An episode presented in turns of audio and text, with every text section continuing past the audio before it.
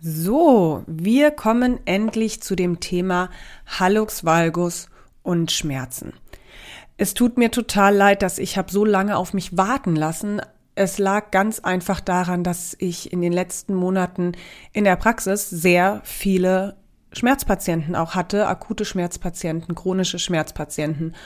Und es ist, denke ich mal, jedem Zuhörer hier auch klar, dass das natürlich vorgeht, die Behandlung von den Patienten. Und deswegen hatte ich keine Zeit, um weiter zu schreiben an diesem komplexen Thema Schmerz und die Aufnahme zu machen. Ich hoffe aber jetzt, dass ich so gut es geht ähm, die unterschiedlichen Facetten von Schmerz beleuchte.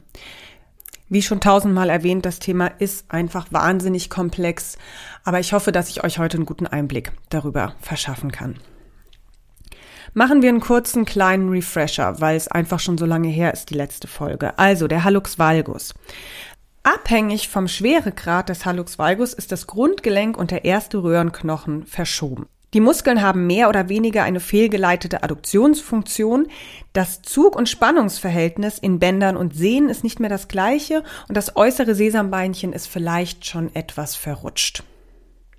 Autsch. Das muss doch einfach wehtun.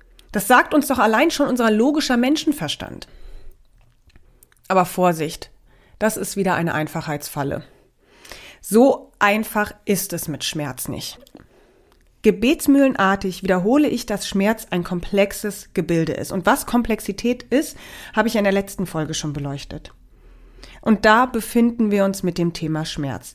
Die Variablen, die Einfluss auf den Schmerz haben können, sind teilweise unüberschaubar. Wir stehen jetzt aber auch nicht gerade im Dunkeln. Nein.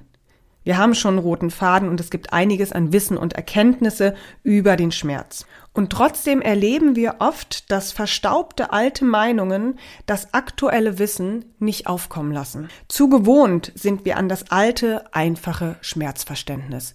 Da ist was kaputt, da tut was weh, das gehört zusammen. Aber eine Sache sollte uns gleich zu Anfang klar sein. Eins ist der Schmerz ganz klar nicht. Er ist nicht einfach oder logisch oder plausibel. Wir dürfen uns nicht dazu verleiten lassen, dass unsere gedankliche Trägheit an das Thema Schmerz herangeht. Also, dass wir uns mit dem Gedanken zufrieden geben, der C ist schief, die Biomechanik vielleicht nicht ganz optimal, der Patient äußert Schmerzen, ergo, er wird Schmerzen haben, weil der C schief ist und die Biomechanik nicht optimal. Diese Plausibilität hindert uns daran, komplexer zu denken. Denn wenn wir als Therapeuten oder Ärzte so plausibel denken, was machen wir dann mit einem Patienten, der einen wirklich schweren Hallux valgus hat und vor uns sitzt und sagt, nö, der C tut mir nicht weh, hat er auch noch nie. Und genau diese Situation gibt es gar nicht so selten. In solchen Fällen kann es natürlich schnell passieren, dass wir von der Plausibilität direkt in die Prophezeiung übergehen. Denn wir wollen das plausible Denken nicht aufgeben. Sprich, wenn derjenige bis jetzt noch keine Schmerzen gehabt hat, dann wird er sie irgendwann bekommen. Und Simsalabim, die Sturzgeburt des Nocebus. Und man hört ja auch recht oft, dass Patienten oder Patientinnen sagen, der Arzt oder der Physio hat gesagt, ich muss jetzt schon was tun, sonst wird es irgendwann ganz schlimm wehtun. Wir müssen uns einfach immer wieder klar machen, das Nocebo setzen wir aufgrund unserer gedanklichen Trägheit und dem Bedürfnis, die Komplexität zu vereinfachen. Und dabei ist die Komplexität nur im Ansatz zu begreifen, indem wir anfangen zu sortieren und damit rechnen, dass sich diese Ordnung ständig wieder verändert. Oder besser gesagt, ich finde es sogar wünschenswert, dass die Ordnung sich immer wieder verändert, weil das bedeutet, dass etwas in Bewegung ist. Und wenn etwas in Bewegung ist, dann können wir eine Richtung weisen. Um es einmal vorwegzunehmen, wir haben Hallux valgi die Schmerzen und wir haben Hallux valgi die Nichtschmerzen. Und das ist unabhängig von dem Schweregrad, dem Alter oder der Krankheitsdauer oder Verlauf. Nochmal in anderen Worten, weil es einfach wirklich wichtig ist zu verstehen. Der Schmerz des Hallux valgus ist unabhängig vom Schweregrad, dem Alter des Betroffenen oder der Dauer und Verlauf in der Entstehung. Also eine 40-Jährige mit einem leichten Hallux valgus kann Schmerzen haben, während eine 80-Jährige mit einem schweren Hallux valgus keine hat. Wenn wir den Hallux valgus verstehen wollen, dann müssen wir uns genauso die schmerzfreien wie die schmerzgeplagten Menschen ansehen. Um Mosley und Butler aus dem Buch Schmerz verstehen zu zitieren, Wie viel Schmerz man spürt, ist nicht unbedingt vom Schweregrad des entstandenen Gewebeschadens abhängig. Und dieses Zitat passt perfekt zum Thema Hallux valgus. Das Buch, also Schmerzverstehen von Mosley und Butler, ist eine absolute Leseempfehlung, selbst für Laien. Ich schreibe das aber alles auch nochmal in die Show Notes. Und jetzt schiebe ich gleich noch was hinterher. Es gibt keinen typischen Hallux valgus Schmerz. Und um noch einen Schritt weiter zu gehen, der Schmerz gehört aus meiner Sicht noch nicht mal zu dem Krankheitsbild Hallux valgus. Ich zitiere hier nochmal aus diesem Buch Schmerz verstehen. Ihre Schmerzen sind nie die gleichen wie die Ihres Arztes, Ihres Therapeuten oder irgendwelcher anderen Menschen. Wenn der Schmerz also eine individuelle Empfindung ist, dann ist er nicht messbar und somit auch nicht objektiv übertragbar. Die Schmerzen bei einem Hallux valgus können für den einen ein Ziehen entlang der Fußinnenseite sein. Bei jemand anderem ist es ein Krallen um das Großzehengrundgelenk oder ein Brennen im großen Zeh. Oder manche beschreiben es als Druck von unten auf den Vorfuß oder als dauerhaften Krampf in der Fußsohle, als plötzlich blitzartigen Schmerz vom Fußrücken bis zum großen Zeh oder als Pochen im großen Zeh. Das sind nur einige Schmerzbeschreibungen, die ich aus der Praxis kenne. Und auch die Intensität ist sehr unterschiedlich. Bei dem einen sind es unerträgliche Schmerzen und bei dem anderen ein unangenehmes Gefühl. Der Schmerz könnte somit eher ein Teil des Hallux valgus sein, muss aber nicht. Wir können ihn also nicht als klares Kriterium auflisten. Um das tun zu können, müssten wir überhaupt erstmal wissen, wie viele Hallux valgi schmerzen und wie viele sind schmerzfrei. Aber darüber habe ich ja schon mal gesprochen. Kommen wir mal zu der offiziellen Definition der International Association of the Study of Pain. Die lautet nämlich, der Schmerz ist ein unangenehmes Sinnes- und Gefühlserlebnis, das mit einer tatsächlichen oder potenziellen Gewebeschädigung einhergeht oder einer solchen ähnelt. Das bedeutet also, wir können auch Schmerz empfinden, ohne dass wirklich Gewebe geschädigt wurde. Der Schmerz möchte uns erstmal schützen. Davor, dass wir uns verletzen oder dass die Verletzung schlimmer wird. Oder davor zu sterben. Denn unser Körper lebt ja immer noch in der freien Wildbahn. Unser Körper ist in seiner Struktur noch Jahrmillionen alt. Für unseren Körper gehen wir noch barfuß zur Jagd und müssen uns vor Tieren schützen. Unser Körper weiß nicht, dass wenn wir uns den Fuß umgeknickt haben, dass wir in ein Taxi steigen können und zum Arzt fahren können und der uns erstmal krank meldet und wir verhungern trotzdem nicht. Unser Körper geht immer noch davon aus, dass er uns mit dem Schmerz warnen muss dass dieser Knöchel ein, eine Flucht oder einen Kampf nicht überstehen könnte. Oder wir dadurch langsamer werden. Wir sollten uns vielleicht erstmal in die Höhle oder auf einen Baum zurückziehen und nur so die alltäglichen und geschützten Bewegungsabläufe machen. Der Jäger und Sammler wird aber mit einem umgeknickten Fuß bestimmt nicht komplett geruht haben. Er wird immer mal wieder versucht haben, sich draufzustellen und zu gehen und vielleicht sogar zu laufen. Und dafür hat er den Schmerz gebraucht, dass er wusste, oh ja, das geht schon oder oh nee, das war wirklich noch zu viel. Damals kannte keiner Wundheilungsphasen oder Bandagen oder Unter-AMG-Stützen. Man konnte sich vielleicht noch auf die Erfahrungswerte von älteren Sippenmitgliedern verlassen, aber eigentlich war der Schmerz die beste Orientierung. Wenn der Schmerz weg ist, dann ist wieder alles gut, dann kann es wieder losgehen. Mittlerweile wissen wir ja sogar, dass der Schmerz vor dem Vollenden des Heilungsprozesses aufhören kann. Sprich, der Körper sieht keine Gefahr darin, den Knöchel trotz laufendem Heilungsprozess wieder weiterhin zu belasten. Der Körper hat also überhaupt gar kein Problem mehr und die einzigen, die jetzt eigentlich noch ein Problem in dem Ganzen sehen, sind die fürsorglichen Ärzte und Physiotherapeuten, die sich an die Wundheilungsphasen halten wollen und lieber einmal zu vorsichtig als einmal zu mutig sind. Was mit dem aktuellen Wissensstand ja auch auf jeden Fall sinnvoll und zu empfehlen ist. Wir dürfen dabei nur nicht vergessen, dass wir den Patienten von dem Vermeidungs- und Schonungsverhalten zurück zur Belastung und zum Körpervertrauen begleiten müssen. Es ist wichtig, dass die Belastbarkeit nach und nach wieder gesteigert wird. Also wenn wir als Fachkräfte bei dem Patienten die Handbremse anziehen, dann müssen wir sie auch wieder lösen. Aber damals hatten unsere Vorfahren keine andere Wahl. Sie mussten auf den Schmerz, auf ihre Intuition und auf ihr Bauchgefühl hören. Eine Fähigkeit, die nach meiner subjektiven Erfahrung heutzutage wenig Leute noch nutzen. Aber damals waren sie einfach darauf angewiesen. Denn diejenigen, die damals nicht mit dem Schmerz umgehen konnten, also zum Beispiel trotz lediertem Knöchel zur Jagd gingen und dann selber zur Beute wurden, weil sie nicht schnell genug rennen oder klettern konnten, oder auch diejenigen, die Ewigkeiten nicht mehr aus der Höhle kamen, weil sie in der Dramatik rund um ihren Knöchel versunken sind, diese fragilen Varianten des Homos werden es nicht weit gebracht haben. Mit allerhöchster Wahrscheinlichkeit werden weder du noch ich von denjenigen abstammen. Was ich damit sagen will, wir sind es seit Jahrmillionen gewöhnt, mit dem Schmerz zu arbeiten und mit ihm umzugehen. Er ist nicht unser Feind. Er ist nichts, was bekämpft werden muss. Ich frage mich gerade, ob es überhaupt irgendein Gefühlserlebnis gibt, das aus uns heraus entsteht und was wir in uns bekämpfen müssen. Also ist der Kampf gegen sich selbst wirklich erfolgsversprechend? Würde uns nicht Verständnis, und ich meine das nicht im Sinne von Akzeptanz, sondern im Sinne von Verstehen und Kennenlernen, nicht besser weiterhelfen? Aber kommen wir mal zum Schmerz.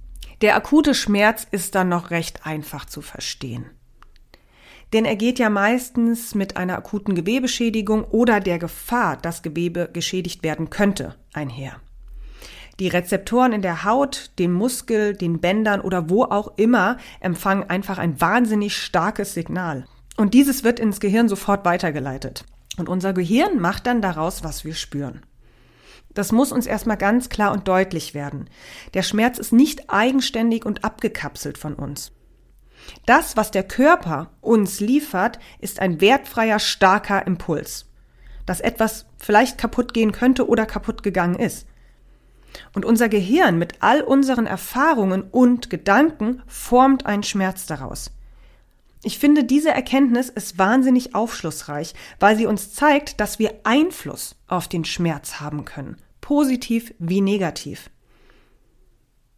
Und unsere Erfahrungen und unser Mindset mischt damit. Dazu einmal kurz eine kleine Geschichte. Eine Freundin war bei mir zu Besuch. Wir saßen nett zusammen, haben Kaffee getrunken und gequatscht. Ich wollte dann etwas aus meinem Büro rausholen und als ich wieder aus der Tür rausgehen wollte, hat der Zwergschnauzer einen Ball vor mich gelegt und mich erwartungsvoll angeguckt. Und ich meine, wer wäre ich denn dem Zwergschnauzer, diesen Wunsch nicht zu erfüllen?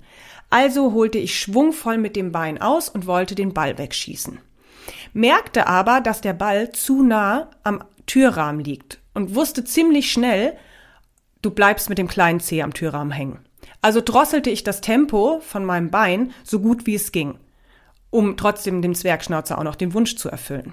Es kam, wie es kommen musste. Natürlich bin ich mit dem kleinen Zeh etwas an dem, am Türrahmen hängen geblieben. Und es gab auch ein kräftiges Autsch von mir und ich habe mir auch kurz an den Zeh gefasst. Wusste aber ziemlich stark vom Verstand her, dass der Schwung nicht stark genug gewesen ist, damit ich mir jetzt den kleinen Zeh breche.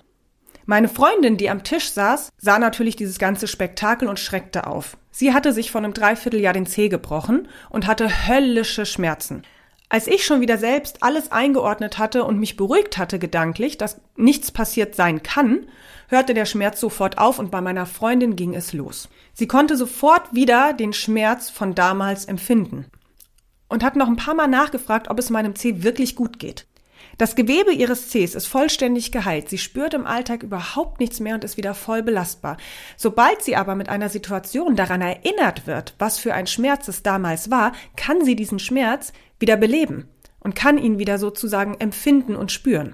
Aber selbst wenn ich mir sogar den Zeh gebrochen hätte, dann wäre ihre Schmerzempfindung nur ähnlich, aber nicht die gleiche wie meine Schmerzempfindung. Es ist also zum einen natürlich total spannend, dass jeder Schmerz unterschiedlich wahrnimmt, aber auch, dass nicht jede Gewebeschädigung wehtut.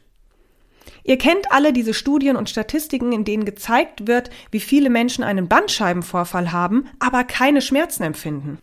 Diese Zahl von beschwerdefreien Gewebeschäden im Fuß gibt es auch. Und ich finde sie recht beeindruckend. Physio Meet Science hat da mal einen tollen Beitrag zugemacht. Und zwar haben 25 Prozent mit einem Mortenneurom keine Schmerzen. Andere lassen sich damit operieren.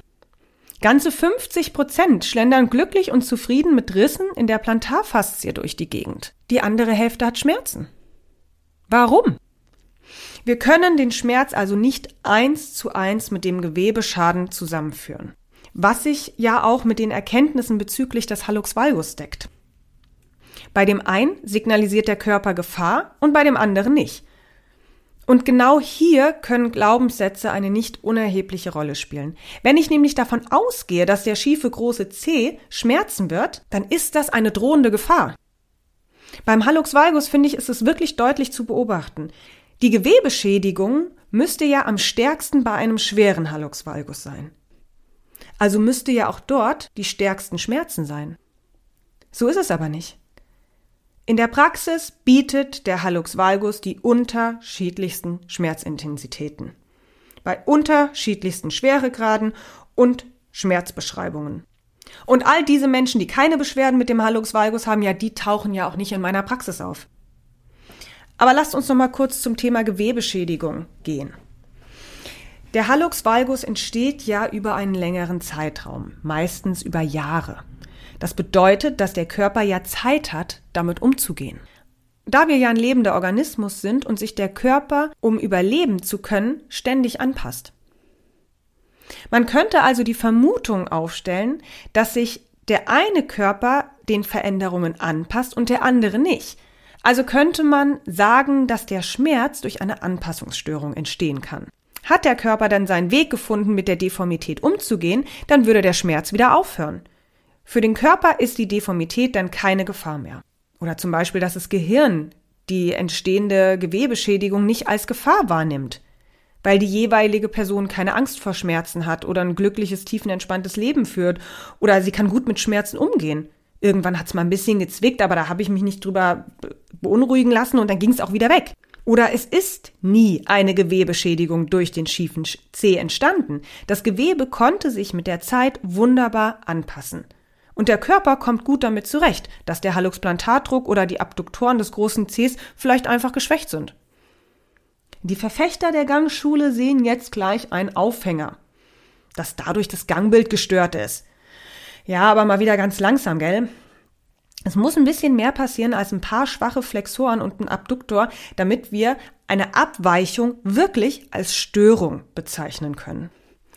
Und was die Fortbewegung angeht, oh mein Gott, da ist unser Körper so was von kreativ und doppelt und dreifach abgesichert. Auf Fortbewegung konnten wir in der freien Wildbahn nicht verzichten. Ich will jetzt aber gar nicht in das Thema Gangschule und ab wann macht sie Sinn und ab wann macht sie gar keinen Sinn einsteigen und sowas. Es füllt ja letztendlich komplett eine eigene Podcast-Folge. An dieser Stelle vielleicht nochmal eher einen anderen Aspekt, den ich auch aus dem Praxisalltag kenne. Der Schmerz ist wertfrei zu deiner Person zu sehen. Du bist nicht instabiler oder fragiler oder schwächer, nur weil du zu den Leuten gehörst, die Schmerzen haben, wo andere vielleicht keine haben.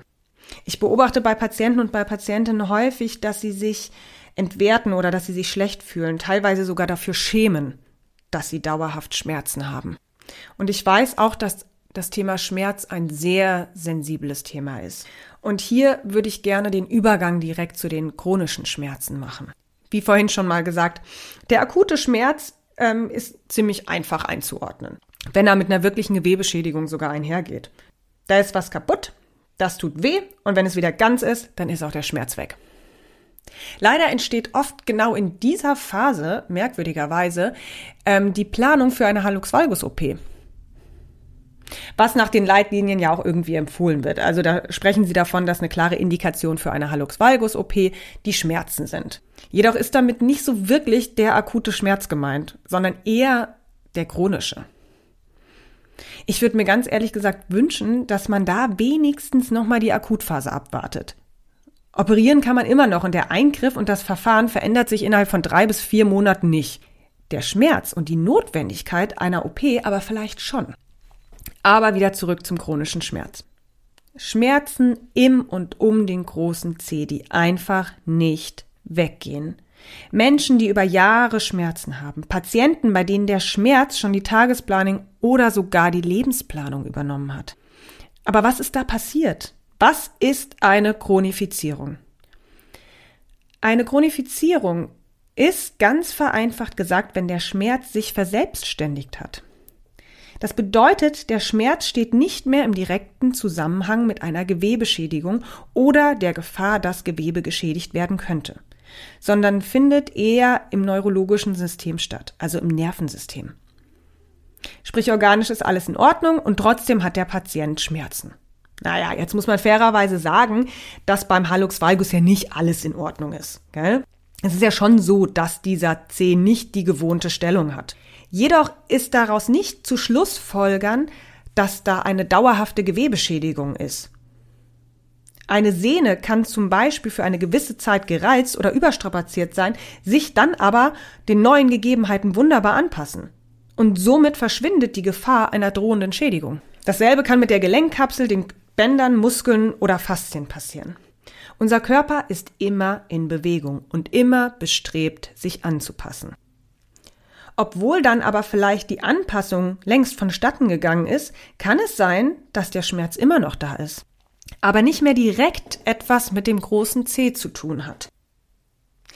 Noch einmal ganz kurz, klar und deutlich. Bitte gut zuhören, weil es wichtig ist. Jeder Schmerz ist real. Ob akut oder chronisch, er ist real weil er wahrgenommen wird. Die Definition von Wahrnehmung ändert sich nicht, nur weil sich der Ort der Wahrnehmung verändert hat. Also zum Beispiel, dass die drohende Gefahr zu Beginn im Hallux valgus war und jetzt vielleicht auf Rückenmarksebene das Signal weiterhin zum Gehirn geschickt wird. Oder dass das Gehirn immer wieder das Schmerzbild des Hallux valgus hervorruft. Der Schmerz ist unabhängig vom Entstehungsort real. Warum mir das so wichtig ist? Viele chronische Schmerzpatienten denken irgendwann, sie bilden sich den Schmerz nur ein. Wenn die Untersuchung oder die Bildgebung keinen Gewebeschaden oder nur einen nicht nennenswert kleinen Gewebeschaden ergeben. Sie verzweifeln an ihrer Wahrnehmung und an sich selbst. Sie vertrauen nicht auf ihren Körper. Sie sind verunsichert und manche schämen sich sogar dafür. Und das soll eben genau so nicht sein. Es ist wichtig, dass der Patient in seinen Körper vertraut. Leider ist die Gefahr einer Schmerzchronifizierung beim Hallux valgus recht hoch. Denn wir, also wir Fußtherapeuten, haben ja überhaupt niemals die Möglichkeit, dem Patienten zu sagen, dass da keine Gewebeschädigung ist. Denn der C ist ja schief. Der Betroffene sieht mit eigenen Augen kein unverständliches MRT oder Röntgenbild, sondern mit seinen eigenen Augen jeden Tag diesen schiefen C. Und der tut dann auch noch weh. Ich weiß nicht, wie oft ich diesen Satz schon gehört habe, ich muss nicht Medizin studiert haben, um zu wissen, dass da ein Zusammenhang besteht. Es gibt ja aber einen Unterschied zwischen einem Zusammenhang und einer Ursache. Denn den Zusammenhang zwischen dem Schmerz und dem schiefen großen C kann auch das Gehirn bilden ohne dass es ein geschädigtes Gewebe geben muss, das die Ursache für den Schmerz liefern würde. Es ist für viele Menschen extrem schwer, den Schmerz und den schiefen Zeh voneinander abzukoppeln. Und da spreche ich jetzt nicht nur von Laien, sondern auch wirklich von Fachkräften. Chirurgen versprechen Schmerzfreiheit, wenn der Zeh erstmal wieder gerade ist. Physiotherapeuten oder irgendwelche Personal Trainer oder Coaches werben damit, dass sie Vorher- und Nachher-Bilder zeigen. Immer wieder halten wir uns damit auf, dass der C eine besondere Stellung braucht, um schmerzfrei zu sein. Um für den Patienten aber den Schmerz ein bisschen greifbarer zu machen, müssten wir einfach nur zum Äußersten schreiten. Wir müssten anfangen, Fragen zu stellen. Zum Beispiel, wann tut der große C denn überhaupt weh? Es ist ein Unterschied, ob er nach 50 Kilometer Wanderung wehtut, denn dann kann man vielleicht eher von einer Überbelastung ausgehen und nicht per se von dem Schmerzen im Hallux valgus, denn bei 25 Kilometer schmerzte der ja noch nicht und der war ja genauso schief. Oder ob der Hallux valgus täglich bei jedem Schritt und in Ruhe wehtut. Das ist ein großer Unterschied. Und der Patient kann bei diesen Gedanken auch echt folgen. Und selbst wenn der C jeden Tag und in Ruhe wehtut, dann ist die Frage, seit wann tut er so weh. Vielleicht sind wir da ja in einer akuten Entzündungsphase. Und dann ist es ja erstmal die Entzündung, die weh tut und nicht der Hallux valgus. Selbst wenn die Stellung des Cs die Entzündung begünstigt. Ich sag mit Absicht nicht verursacht. Das muss man dem Patienten schon erklären. Denn es kann ja sein, dass wenn die Entzündung weg ist, der Schmerz auch weg ist, obwohl der Zeh auch hier wieder genauso schief ist wie vorher. Oder auch schön der Klassiker. Der große Zeh tut nur in gewissem Schuhwerk weh. Barfuß oder in weichen und breiten Schuhen ist alles in bester Ordnung. Dann können wir doch nicht behaupten, dass der Hallux valgus weh tut, sondern wir müssen uns eingestehen, dass der Schuh drückt. Also wenn der Schuh an der Exostose oder am Knochen reibt und darüber signalisieren die Mechanorezeptoren einen zu starken Reiz, der eine Gefahr bedeuten könnte, dann tut auch wieder nicht der Hallux valgus mit seiner Stellung weh, sondern die Stellung und die gebildete Exostose passen einfach nicht mehr in den heißgeliebten Cowboystiefel. Das mag der ein oder andere jetzt vielleicht kleinlich finden, denn in den Cowboystiefel passte er ja nur nicht rein, weil er einen Hallux valgus hat. Nee, sorry. Es ist genau andersrum. In den Cowboystiefel passte derjenige all die Jahre nur rein, weil der C ausgewichen ist von seiner normalen Stellung und sich hat in den Schuh reinquetschen lassen. Und leider müssen wir ein bisschen kleinlich werden, weil wir wollen diesen Schmerz ja irgendwie eingrenzen und irgendwie einordnen. Das Einordnen und das Einschätzen gibt dem Patienten eine Form von Kontrolle. Aber selbst der drückende Schuh ist nicht allgemeingültig. Es gibt also auch Menschen, die mit ihrem Cowboystiefel in meine Praxis kommen, den ausziehen, einen völlig geröteten Hallux valgus mit Exostose aus dem Stiefel ziehen und nur lässig sagen, das ist im Moment nur rot, weil ich die Schuh gerade angehabt habe. Das sieht nicht immer so aus. Mein eigentliches Problem ist die Achillessehne. Mit keiner Silbe wird der Schmerz am Hallux erwähnt, weil er oder sie höchstwahrscheinlich da gar keine Schmerzen haben. Tja. Also der Schuh kann ein Schmerzträger sein, muss aber nicht. Vielleicht sprechen wir mal an dieser Stelle davon, was den Schmerz füttert. Denn auch ein chronischer Schmerz braucht Futter, um groß und stark zu werden. Um den Schmerz im Nervensystem zu etablieren, brauchen wir eine Übersensibilisierung. Alles, was da unten am Hallux valgus passiert, muss ungedämpft und ungefiltert weiter nach oben geleitet werden.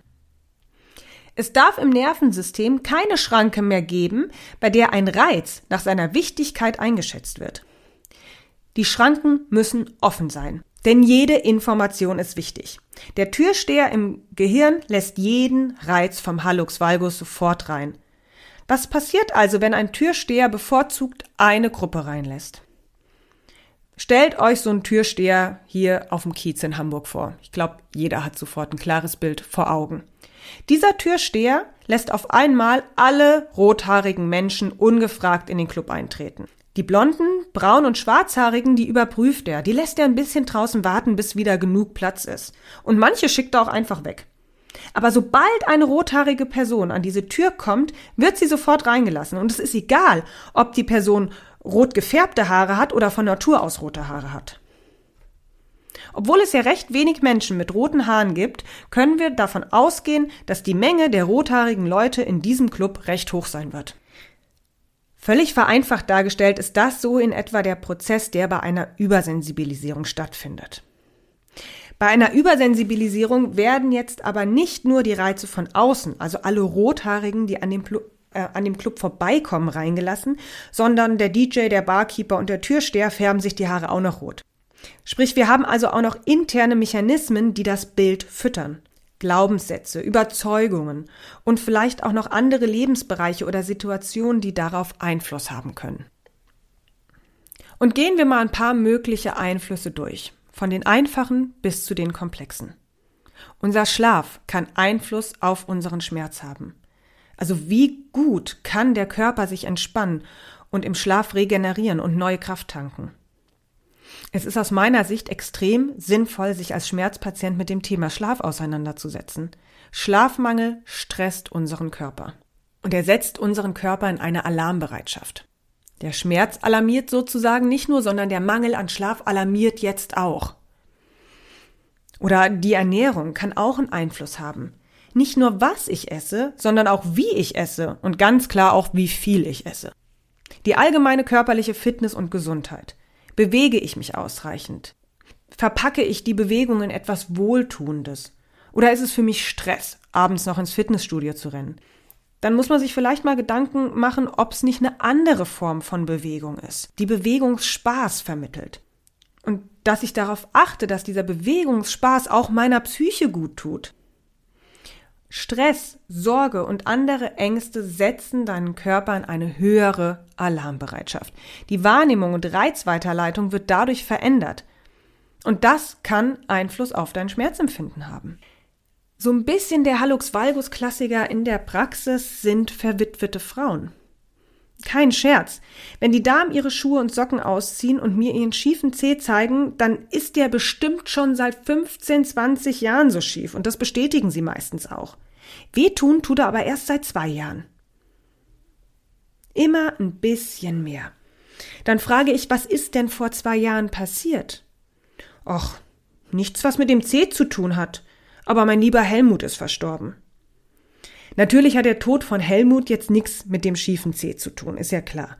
Aber die Trauer, das auf einmal alleine sein, Sorge, ob jetzt finanziell oder vielleicht wie das eigene Leben weitergeht.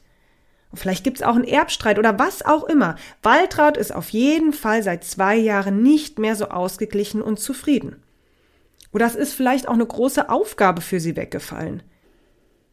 Für einige Partner ist der Partner eine Aufgabe. Und das ist jetzt völlig abgekoppelt vom Geschlecht. So.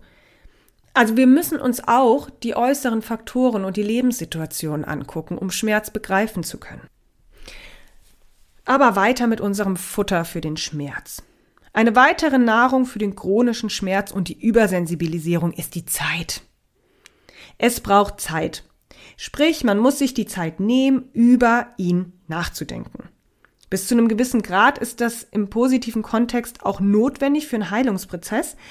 Jedoch verlieren sich viele in diesen negativen Glaubenssätzen im Katastrophisieren und Dramatisieren. Ich habe eine sehr schlaue Freundin. Natürlich habe ich eine schlaue Freundin. Und die sagte mir einmal in einer anstrengenden Lebensphase, nimm erst mal das Drama raus und dann guck, was übrig bleibt. Bis heute ist es ein Mechanismus, den ich mir wirklich zu eigen gemacht habe, weil ich es grandios finde, ohne Drama weiter zu überlegen, was der nächste Schritt ist. Was ich jedoch oft ähm, erlebe und beobachte, ist, dass viele das Drama nicht abkoppeln können von der tatsächlichen Situation. Für sie ist die Situation das Drama. Der Hallux Valgus ist das Drama. Kurz gesagt, Statt einem nüchternen Beobachten und Analysieren wird das Worst-Case-Szenario immer und immer und immer wieder abgespielt. Noch ein Keks für das Schmerzbild und noch ein Keks für das Schmerzbild.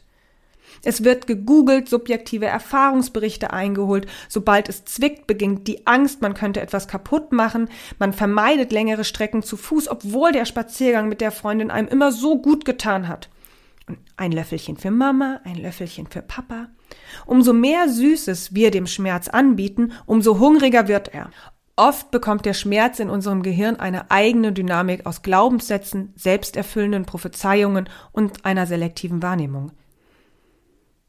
Der Betroffene hat aber das Gefühl, dass der Schmerz nicht beeinflussbar und kontrollierbar von ihm ist.